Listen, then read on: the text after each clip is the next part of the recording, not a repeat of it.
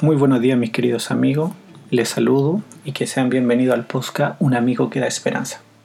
Hoy nos encontramos en un nuevo segmento denominado Devoción Matutina para Adultos. Abre tus ojos hacia un día diferente. Serán todos los días un espacio diario que estaremos grabando para ustedes con determinados devocionales. Para este día domingo 29 de marzo del 2020, el devocional se titula Amigos de Dios.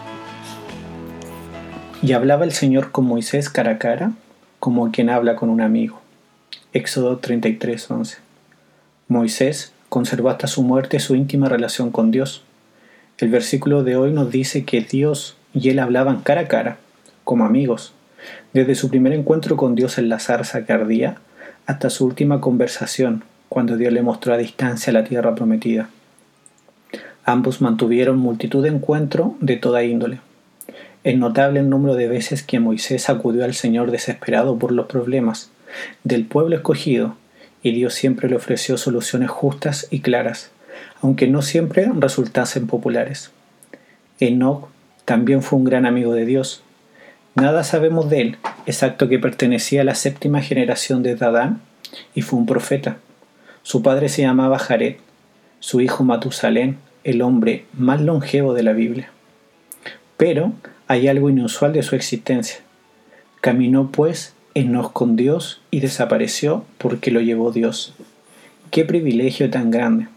Caminar con Dios como se pasea con un amigo y de esa íntima amistad surge la compañía eterna, pues Dios no quiso que su amigo muriera y lo llevó con él. También Abraham fue amigo de Dios, y así lo expresa la Escritura. El libro de Génesis está lleno del nombre de Abraham y muchas de esas menciones están relacionadas con encuentros y conversaciones con el Señor. Su vida está llena de acción y aventura, desde joven hasta anciano, pero siempre en contacto con Dios. Muchos otros personajes de la Escritura se presentan como amigos de Dios. Noé, Isaac, Jacob, José, David, Elías, Eliseo, Josué, Ana, Samuel, Job. Y si vamos al Nuevo Testamento, encontramos múltiples amigos y amigas de Jesús, cada uno de sus discípulos escogidos y otros como Marta, María, Lázaro y un conjunto de publicanos y pecadores, de los que se nos dice que Jesús era amigo. Jesús dijo a sus discípulos y nos dice a cada uno de nosotros que ya no nos llamará más siervo, sino amigos. Jesús busca nuestra amistad quiere intimar con cada uno de nosotros. Pero la relación más importante de todas es la personal que tenemos cada cual con Jesús. Acércate hoy a Jesús y sé su amigo.